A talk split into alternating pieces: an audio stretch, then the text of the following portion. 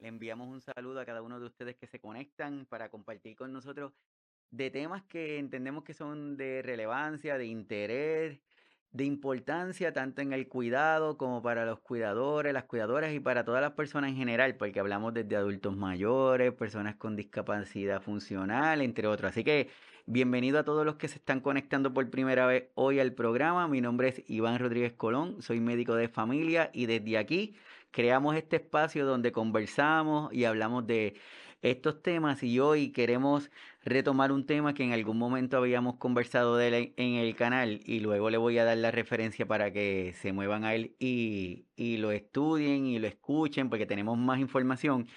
Pero vamos a estar hablando hoy del tema de los centros de cuidado continuo porque en los últimos días, las últimas semanas han ocurrido algunas situaciones y también Hemos tenido personas que siempre nos preguntan sobre este tema y queremos dar algunos consejitos para que al momento es que usted decida transferir, mover, relocalizar a, su persona que está cuidando, a su ser querido o incluso usted mismo que tenga estos aspectos que son importantes a estar pendiente. Así que no se vaya, que regresamos en breve.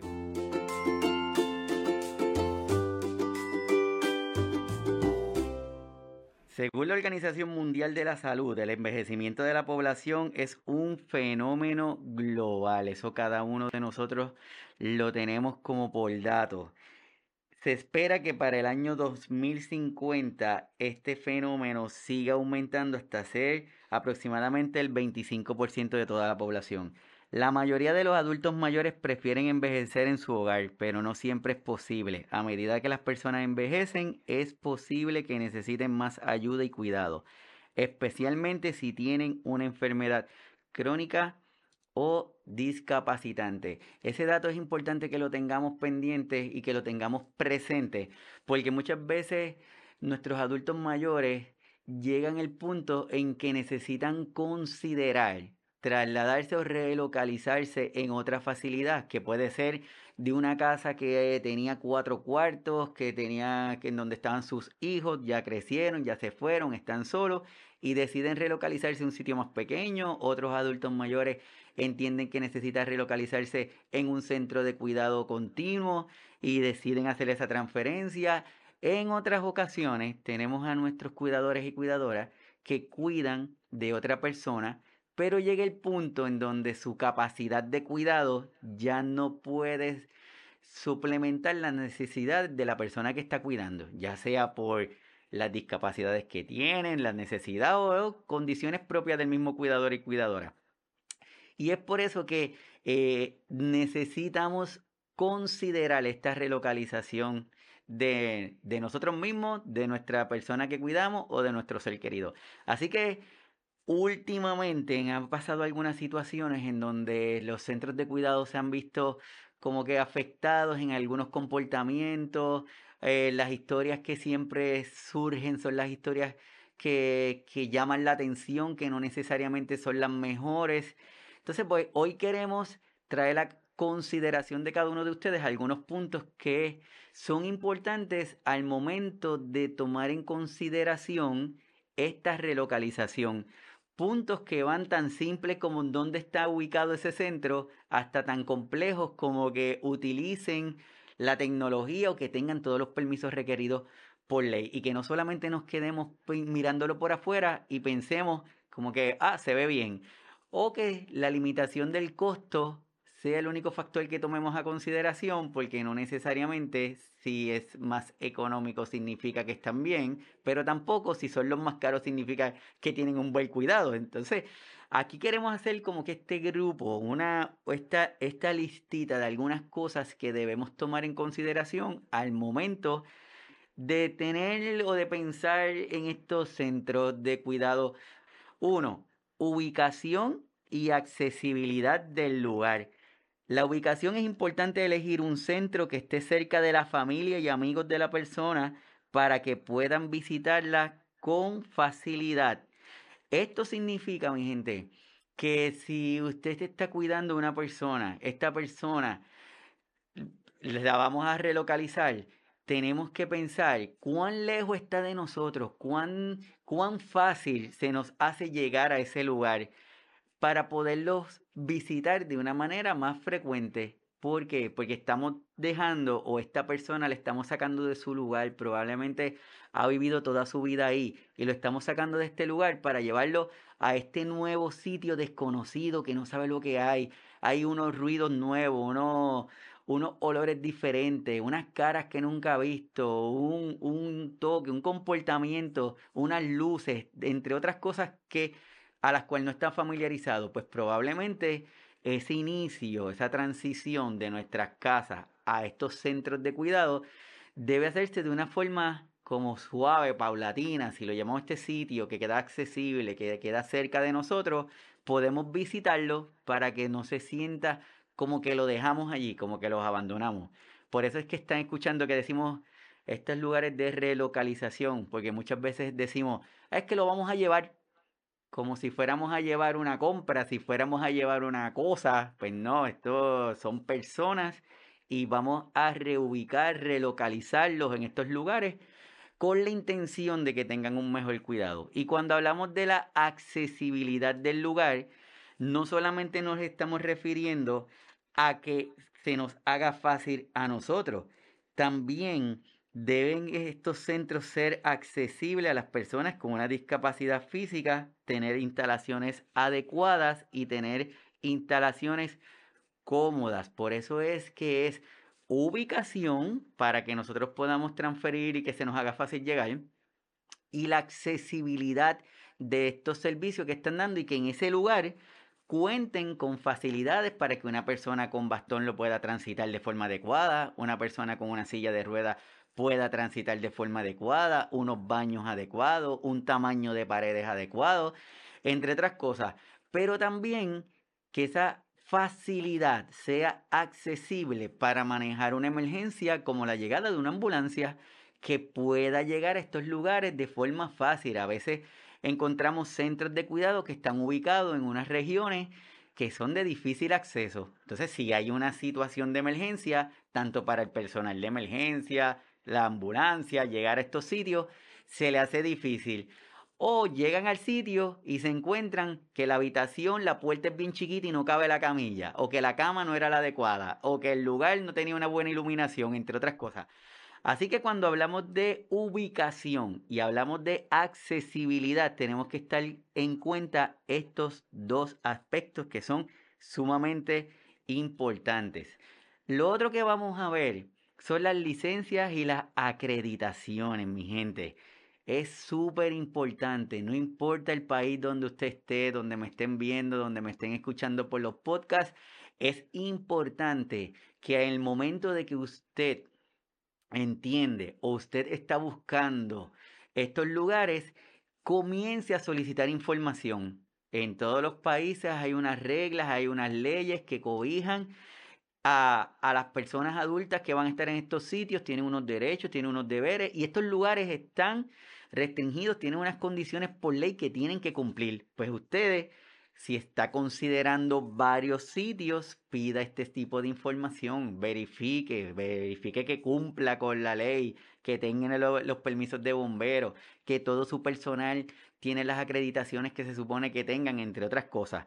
No se deje llevar por lo primero que vieron, lleven a su familiar, lo relocalizaron y se olvidaron. Y luego empiezan a surgir las historias. Así que es sumamente importante que estemos verificando estas licencias y estas acreditaciones. Luego, para a todos los que se queden hasta el final de este episodio, les voy a estar dando la recomendación del episodio en donde estuvimos hablando de estos temas bien en detalle para que lo visiten, tomen nota y puedan tener más información más al, detalle. El otro aspecto que es importante que miremos es la seguridad. El centro debe tener medidas de seguridad adecuadas para proteger a los residentes de posibles accidentes o peligros externos. Cuando hablamos de seguridad, no solamente nos limitamos a que el portón está cerrado, o que tiene un candado, o que tiene un personal de seguridad allí. Cuando hablamos de seguridad, estamos hablando que si hay escalones, los escalones estén debidamente identificados. Estamos hablando que si hay escaleras, las escaleras estén debidamente identificadas. Para que cualquier persona, sabemos que si nuestros adultos mayores pueden tener una limitación visual, que lo puedan detectar, que puedan saber que ahí hay un escalón. Cuando hablamos de seguridad, estamos hablando en donde hay un buen sistema de riego en caso de que haya un incendio, de que hay un buen sistema de alarma, de que cuentan las facilidades con extintores. Todos esos detalles que debe estar dentro de la lista que cumplen dentro de la lista y las patentes que debe tener, son detallitos que nosotros debemos estar pendientes también, porque no sé si les pasa, pero en ocasiones vamos a, a alguno de los centros y puede ser que veamos en una misma habitación varias personas allí y no hay detectores de humo. Quizás vemos en el suelo varios los, enchufes que tienen muchos conectores. Entonces tenemos varios equipos conectados, los mismos conectores. Quizás estén puestos en el piso, en un lugar que, que, sea un riesgo para las personas que no pueden caminar bien o que estén ambulando con un bastón o que tenga alguna limitación. En fin, cuando hablamos de seguridad, no es que tengamos un portón, es que tengamos lo que se requiera para manejar en caso de que ocurra una situación de emergencia. Así que, y ahí también se incluye la lista de los números de teléfono, los de la policía, los del bombero. Aquí en Puerto Rico, Estados Unidos, tenemos el 911 y entre otros, que haya esa lista, que estén disponibles, que cualquier persona pueda tener acceso y que se pueda activar de forma rápida. Eso es lo que estamos hablando cuando comentamos sobre la seguridad. Este punto yo creo que es sumamente importante. El personal capacitado en nuestros centros de cuidado y en cualquiera de las áreas, nosotros llegamos y vemos a una persona que quizás tenga un vestuario que nos haga entender que es enfermero, que es enfermera, que es doctor, entre otras cosas. Y con eso asumimos que esa persona ya está ahí porque cumple los requisitos necesarios para hacer esa actividad. Pues la recomendación va a que debemos de asegurarnos de que ese personal que está ahí sea un personal que esté capacitado. Podemos preguntar, podemos decir, ah, fulana, ¿y tú qué, qué, estudiaste? ¿En dónde estudiaste? Preguntas abiertas, pero que nos den información para saber que esa persona está capacitada para poder hacer el trabajo que se supone que haga. ¿Por qué? Si nuestro familiar está encamado, hay unas técnicas que se requieren para mantener y para movilizar a, este, a, nuestro familiar. Si no las conocen o se las enseñaron porque aquella lo vio o porque le dijeron que era así, pues probablemente este grado de seguridad que estamos hablando ahorita y la calidad de vida que estamos buscando para nuestro familiar probablemente no se dé porque no, no, el personal no está debidamente capacitado de cómo manejarlo.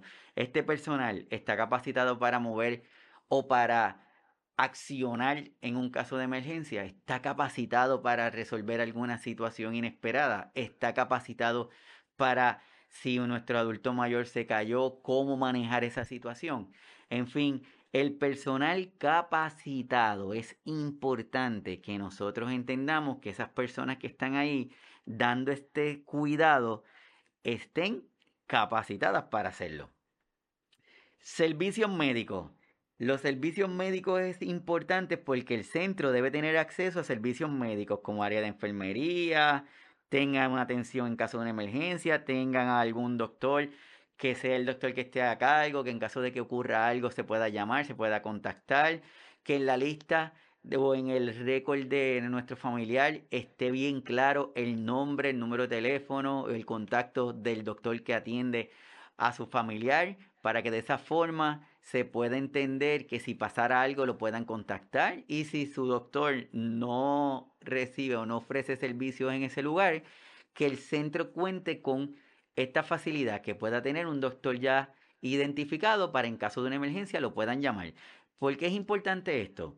Es importante porque muchas veces nuestros adultos mayores que llevamos a estos centros, pues tienen condiciones y tienen una lista de medicamentos. Esa lista de medicamentos tienen que ser revisadas, tienen que ser evaluadas, tienen que ser eh, reconciliadas de forma continua porque nuestro familiar cada vez es diferente y puede ser que un medicamento ahora le esté funcionando, pero después de aquí a un tiempito no.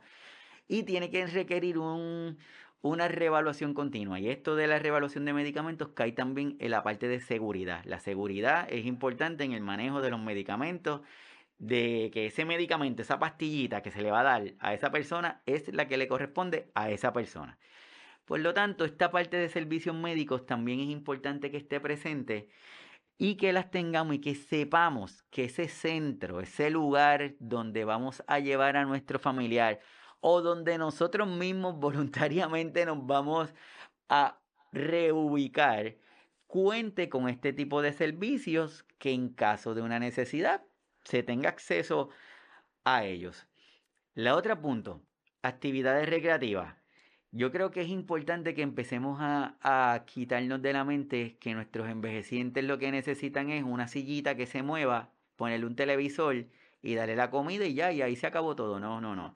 Nosotros sabemos que nuestros envejecientes, nuestros adultos mayores son activos, que este, este envejecimiento saludable está presente, que tenemos adultos, como comenté al principio, que deciden reubicarse en un lugar que es más pequeño o que convivan con otras personas para porque se van quedando solos, están en una casa bien grande y deciden irse moviendo y llegan a estos centros. Y lo que necesitan es que estos lugares también estén aptos y que estén adaptables para que tengan actividades recreativas. Actividades recreativas que puede ser hablar, disfrutar, cantar, jugar domino, hacer lo que, lo que, lo que quieran hacer, hacer actividades de giras, entre otras cosas. Claro está, hay centros y hay centros. Hay centros en donde nuestros pacientes tienen unas condiciones en donde no pueden salir y hay otros centros que son personas que todavía se valen por sí mismas, y, pero están en este sitio por lo que le acabo de decir. Así que cada centro, al momento en que usted esté evaluándolo, tiene que tomar en consideración estos detalles. Si, si usted todavía está activo, si a usted le gusta hacer cosas, pues yo creo que no es muy buena idea ir a un centro en donde no hayan actividades porque usted todavía está activo y usted todavía quiere hacer cosas, pero como ese fue el centro que me llevaron, o como ese fue el centro en que se pudo pagar, pues ahí es donde reubicamos a nuestro familiar y de momento empezamos a ver que se va pagando, que va perdiendo fuerza, que cada vez habla menos, que cada vez conversa menos, que cuando vamos no se alegra. Y nos preguntamos, pero ¿por qué será? ¿Por qué será? Probablemente porque no era el centro, entre otros aspectos, ¿verdad? Pero a grosso modo es importante tener este tipo de actividad este, que tenga disponible este tipo de actividades. Así que hasta el momento, vamos a hacer un resumen hasta aquí. A todos los que están conmigo en el chat, gracias. Déjenme su comentario, déjenme su cuál es su, su historia, su impresión, su experiencia en uno de estos centros para leerlos ya mismo.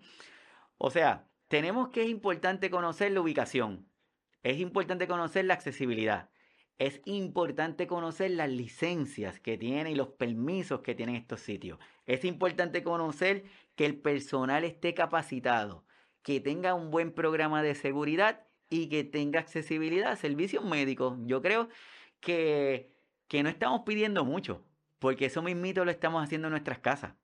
En nuestras casas le damos comodidad, le damos seguridad, le damos servicios, tenemos el número de teléfono del doctor, lo llamamos, si pasa algo llamamos al 911 o a su número de emergencia en el país que me estén escuchando. O sea, no, no estamos haciendo nada diferente.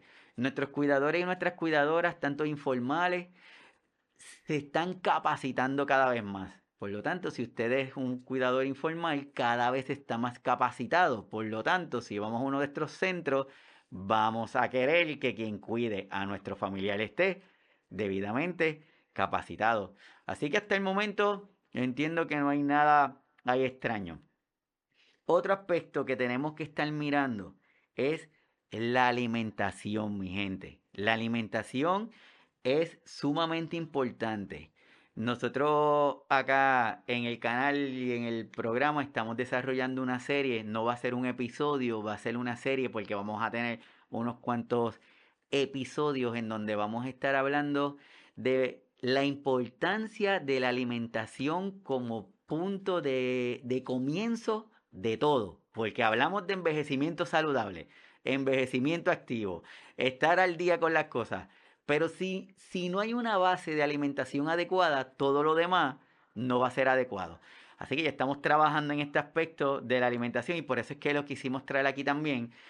Si su familiar tiene unas necesidades específicas, usted cuando esté seleccionando estos centros de cuidado continuo, asegúrese que ese centro tenga la capacidad de cumplir con ese requisito de alimentación de su familiar. Si ese centro no cumple con ese requisito de alimentación, pues yo creo que no es un buen sitio, porque de ahí es que se parte todo. O usted puede trabajar si no se alimenta, o usted puede hacer todas sus cosas si no tiene una buena alimentación. No, pues entonces es importante que el aspecto de la alimentación en ese centro, en ese lugar, en ese sitio donde usted va a relocalizar a su familiar o a la persona que está cuidando, se asegure que cuente con las herramientas necesarias para proporcionarle una alimentación adecuada, una alimentación balanceada.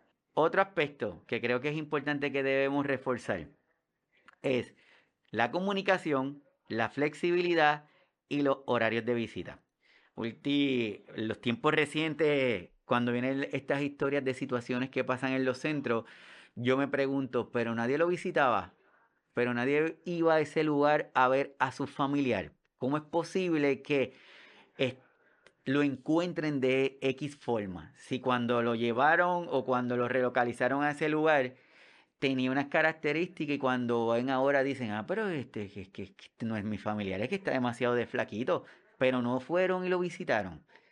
Por lo tanto, hay que estar pendiente de la comunicación, cuán accesible, cuán flexible es ese lugar para que usted vaya a visitar a su ser querido. Cuán fácil se le hace a usted comunicarse con ese personal. Cuán fácil o cuán difícil se le hace a usted tener una comunicación con su familiar. ¿Cuáles son los horarios de visita de ese lugar? Es importante conocer los horarios de visita del centro y asegurarse de que sean flexibles y convenientes para la familia y, los, y las amistades de la persona que estamos dejando allí. Imagínense que el horario de visita es de, de 7 de la mañana o a 4 de la tarde y usted trabaja en ese horario. ¿Cuándo va a ver a su familiar? O que sea, los horarios de visita es de 12 del mediodía a 1 de la tarde. Y usted vive a 45 minutos del, del lugar donde está su ser querido. Pues yo creo que tampoco es buena idea. Así que es, es, un punto que debemos estar considerando siempre. La comunicación hoy día, en estos tiempos, después de, de la pandemia, la forma en que nos comunicamos cambió de forma significativa. Pues por lo tanto, ese centro tiene servicio de internet, ese centro, yo puedo hacer una videollamada, yo tengo accesibilidad de alguna forma con las cámaras, yo puedo ver a mi familia a la, a la distancia, cuán accesible va a ser. Así que importante. Y la flexibilidad. En este aspecto no es, no nos referimos a flexibilidad de nosotros, sino es ese lugar donde usted va a llevar a su familiar cuán flexible es para adaptarse a las necesidades de nuestro familiar o de nosotros mismos. Por ejemplo, puede ser que nuestro familiar cuando lo llevamos requería un bastón para ambular. Perfecto, no tenía más otra cosa que eso. Pero mientras va avanzando su condición o el tiempo, va cambiando esa necesidad y ya no es un bastón, ya, es un andador. Ese centro es lo suficientemente adaptable, flexible, para que mi familiar pueda continuar teniendo la mejor calidad de vida posible con esta nueva realidad. Ese familiar llega el momento en que se tiene que esté encamado, ese centro tiene las camas son adecuadas para manejar un paciente encamado, tiene la iluminación, tiene la, las puertas son el tamaño adecuado. O sea, este, e, esto de la flexibilidad a lo que nos referimos es ese lugar puede tener las cosas, las herramientas, los instrumentos necesarios para que nuestro familiar, mientras va avanzando en edad o mientras va avanzando la condición, siga siendo viable para nuestro familiar. Si es sí, perfecto, tiene comunicación, es flexible y tiene horarios adecuados de visita. Este es el tema medular de toda la historia. El costo. Me dicen, Iván, pero es que es que es tan caro, es que, que está difícil. Imagínate cómo yo voy a llevar a mi familiar al centro X tal, porque está muy costoso. Pues aquí viene una cosa que, que se dice que a veces lo barato sale caro. Y como les dije al principio, no por caro significa que sea bueno, ni por barato significa que sea malo. Lo único que queremos es que el costo no sea la única consideración que usted vaya a tomar al momento de relocalizar a su familiar. Y si eso es así, usted con estas guías que le estamos dando, asegúrese que su lugar donde usted decidió, sin importar el costo mínimo, cumpla con estos aspectos y que usted se sienta cómodo. No va, yo creo, no va a elegir un lugar en donde no hay área de recreación, donde es un horario de, de visita restringido, en donde nuestros familiares solamente lo que hacen es lo sacan de la habitación a una sala, le dan comida y lo acuestan, y no hay una flexibilidad en los servicios. Pues yo entiendo que ese lugar usted no lo va a seleccionar porque no tiene esos requisitos mínimos que debería de tener este sitio para usted mantenerse en contacto con su, con familiar. Así que lo repetimos, el costo. Sabemos que siempre el costo del centro debe ser asequible y transparente, que todos los cargos y los servicios estén claramente desglosados. Si a usted en ese sitio le van a cobrar por X cosas, usted debe tener la evidencia de que eso pasó. Le van a cobrar por un servicio de nutrición y nunca usted ha visto una nutricionista, pues tal vez debería de explorar un poquito más. Así que los costos es un punto, sabemos que es un punto medular, un punto crítico, pero mm, esa consideración debe ir de la mano con todos los demás aspectos que estamos comentando en la mañana de hoy. Cuando hablamos de una evaluación continua, el centro debe realizar evaluaciones regulares de la salud y el bienestar de los residentes para garantizar que reciban una atención adecuada. Con la evaluación continua tenemos la flexibilidad, porque si yo evalúo o yo estoy todo el tiempo pendiente de los cambios que presentan las personas que están en este centro, probablemente yo puedo ir identificando la variación de necesidad que tenga esa persona. Quizás llegó, tomando el ejemplo del andador, quizás llegó caminando, ambulando con libertad, de repente necesito un bastón, pues yo tengo que estar pendiente para saber cómo yo puedo orientarlo para las áreas que debe tener más precaución o tal vez para las áreas en donde le tengo que decir, don Iván, para allá no vaya, para allá no vaya porque eh, no se le va a hacer fácil y hay mucho riesgo de que se pueda caer. O si lo voy a llevar para, este, para X lugar, debe ir acompañado con algún personal que esté capacitado. Pero eso se logra si nosotros estamos en una evaluación continua de nuestro paciente, de la persona que está allí, que, que según su necesidad le vamos dirigiendo. Esta evaluación continua también, que nos va a permitir si hay alguna modificación en medicamento, y ahí volvemos al tema de seguridad, ahí volvemos al tema de servicios médicos, ahí volvemos al tema de personal capacitado. Si yo tengo un personal capacitado, puede identificar por qué se le está dando la pastilla. No es, no es que le di la pastilla amarilla a las 3 de la tarde porque es que esa es la que le toca. Pero ¿qué hace? No, no sé, es que le toca a las 3. Mm, chévere. Pues entonces es importante cómo cada uno de estos aspectos que estamos discutiendo hasta el momento se van entrelazando y se van conectando. Y cada uno de ellos, cuando terminemos, vamos a ver que lo que logran o lo que se espera que logren es crear un ambiente lo más seguro, agradable para la persona y para los familiares. Que sepan, que tengan tranquilidad, porque si tenemos tranquilidad, se nos va a hacer más fácil hacer algunos trámites, como les voy a decir ya mismito.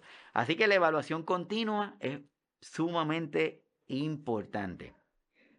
Continuidad de cuidado. Ay, van, pero sí, me dijiste el anterior, evaluación continua y continuidad de cuidado. Pues, ¿qué es eso? No es lo mismo. Y yo creo que este es otro punto que es importante al momento que estemos hablando con las personas o estemos en este en esta búsqueda del sitio donde queremos llevar a nuestro familiar o nosotros mismos queremos estar. Esto es, si por alguna razón si por alguna razón la persona requiere de un cuidado fuera del centro, por ejemplo, que se ha llevado a una sala de emergencia, cuenta con las herramientas para lograr hacer esa transición, si logra contar con el protocolo o con ya los pasos establecidos de cómo llamo a la ambulancia, quién lo va a buscar, quién lo va a llevar, o pasa como pasa en ocasiones que llevan llaman a la ambulancia y la persona llega a una sala de emergencia sola porque no hay nadie quien lo acompañe. Pues yo creo que eso no debe pasar. Si usted tiene esta continuidad de cuidado es desde que usted acepta al paciente, está su cuidado, usted va a ser el encargado del cuidado continuo de él, incluso el tránsito de llevarlo para el hospital. Y una vez que es dado de alta de esa institución hospitalaria, asegurarse cómo llega ese paciente de nuevo a su centro para poder tener la continuidad de cuidado porque no le va a dar los mismos medicamentos, porque si se lo cambiaron, si le bajaron la dosis, si le dieron antibióticos, si le mandaron un cuidado de uso de algún producto intravenoso, entre otras cosas, al centro, ¿cómo usted se va a enterar? Eso es continuidad de cuidado y la continuidad de cuidado tiene que estar presente siempre. Así que esto no es que lo, yo voy a generar un sitio para recibir adultos, para poder tener un ingreso y si pasa algo, pues allá los familiares. No, no, hay una responsabilidad que es del familiar, claro está, y unas responsabilidades como centro de cuidado. Es importante que lo tengamos. Así que continuidad de cuidado evaluación continua no es lo mismo. Haciendo como un resumencito de lo que estamos hablando hoy. Importante. Uno, si usted es cuidador o cuidadora y usted tiene su ser querido y usted ya sabe que está llegando un punto en donde el cuidar a su familiar ya le está yendo de las manos, que no puede hacerlo, comience a explorar estas alternativas. Vamos a dejar de de mirar los aspectos negativos y ver solamente las historias negativas que cuentan. Dese la oportunidad. Esto no es algo malo. No es que usted esté haciendo algo malo. No es que usted deje de querer a la persona que usted está cuidando. Simple y sencillamente eh, tenemos que reconocer que tenemos una limitación para el cuidado, ya necesita un cuidado ya más especializado que yo no se lo puedo dar o necesita un cuidado que yo no le puedo dar porque yo estoy trabajando, estudiando, haciendo otras cosas o simplemente mi salud no me lo permite, pues vamos a empezar a explorar estas alternativas, estos centros. ¿Qué vamos a hacer? Vamos a ver desde la ubicación, cuenta con las facilidades, cuenta con las licencias, tiene los permisos, el personal que tiene capacitado tengo las referencias de otros lugares, de, ese, de otros sitios o de otras personas de ese lugar. ¿Cómo hablan de ese lugar? ¿Cómo es ese cuidado? Cuenta con los servicios básicos. Mi, mi, yo mismo o el familiar, cuando yo lo voy a reubicar, ese lugar cuenta o tiene la flexibilidad, tiene, es el lugar adecuado para recibir a mi familiar con las características que tiene al momento de la reubicación. Y usted vaya haciendo esa listita, vaya haciendo esa listita. Luego de esa lista de los centros que son accesibles para usted, que tienen lo del costo, entre otras cosas, decida cuál es la mejor opción. Y siempre recuerde que el hecho de que esté en un centro, si usted no está de acuerdo, pues hay herramientas para poder hablar, quejarse o, reubicar a su familiar del sitio donde estén. Hoy estamos hablando de centros de cuidado continuo y como siempre le digo a las personas que, que hablo con ellos, a modo de resumen, ¿qué les puedo decir? Les puedo decir que no miremos como mal a los centros de cuidado continuo, que nos debemos dar la oportunidad para evaluar estos lugares, que debemos ser honestos con nosotros mismos y con nosotras mismas. Que si usted ya está al punto de que no puede ofrecer un cuidado adecuado de salud a la persona que está cuidando, explore estas áreas, explore estos lugares. O si usted mismo, para usted mismo, explore estos lugares. Cada uno, hay diferentes tipos de centros. Probablemente eh, ahí en el programa vamos a estar hablando un episodio del cohousing para más adelante. Pero hay diferentes alternativas que podemos hacer y los centros de cuidado continuo es una alternativa real. Asegúrese que miramos estos puntos, estos aspectos. Seguridad, accesibilidad, disponibilidad, servicios médicos, cuidado continuo, servicios de alimentación o de nutrición, entre otros. Que ese sitio sea accesible, como lo ven en las otras áreas. Busque los reviews, que muchas veces las referencias de otras personas. Y dése la oportunidad que el costo sabemos que es un limitante, pero este limitante del costo busque dentro de su capacidad para pasar a su o de, o de relocalizar a su familiar, busque lo que esté más accesible a usted, pero que cumpla con la mayoría de las cosas. Para de esa forma, mientras más tranquilo esté usted al momento de hacer la reubicación, pues no se va a tener, no se va a sentir, entiendo yo, como que tan mal. Vamos a poder entender que esto es un proceso y que lo queremos hacer para el beneficio de nuestro familiar. Y quizás en algún momento usted logre volver a traerla a la casa a su familiar porque fue que necesitaba un periodo de descanso. Así que nada, les quiero compartir que le dije que al final le iba a dejar acá. Nosotros en el, en el canal de YouTube tenemos el episodio en donde conversamos sobre este tema. Ahí lo que consideraciones en la selección de una facilidad de vida asistida. Ese, ese episodio tuvimos la dicha y el honor de estar con Yulimar Lanzó Cortijo, que es una experta, una persona súper accesible, nos dio toda la información y esto que estamos hablando ahora a vuelo de pájaro, como decimos, ahí Yulimar nos da los detalles, nos ayuda a entender esto de las leyes, el número de la ley, algunas consideraciones de seguridad, entre otros aspectos. Así que los invito a que pasen por el canal, consideraciones en la selección de una facilidad de vida asistida y de esa forma van a tener, van a tener la, la data de ella como profesional. Así que estén pendientes, el próximo sábado tenemos un tema súper interesante, yo sé que les va a llamar mucho la atención, estén pendientes al canal, a la página de Facebook también, a todos los que se están conectando, gracias, gracias, gracias, a todos los que están suscribiéndose al canal de YouTube, de, de verdad que súper agradecido, estamos subiendo videos cortos, estamos subiendo información general. De aquí vamos a subir un video corto también de esto que estamos hablando hoy. Tenemos, próximamente le vamos a decir cuándo vamos a hacer la serie de, de envejecimiento saludable, pero enfocado en la, la nutrición, que van a ser varios episodios. Estén pendientes por ahí también, que tenemos unas cuantas sorpresitas. Así que nada, gracias a todos los que se conectan, a todos los que están pendientes, a todos los que nos dan la oportunidad de estar en los diferentes sitios, como en los centros de, en los grupos de apoyo, en las iglesias y entre otras organizaciones para hablar de diferentes temas de salud. Así que desde aquí, desde Puerto Rico, un gran abrazo. Los espero el próximo sábado, 11 de la mañana, por aquí, por Signos Vitales. Bye.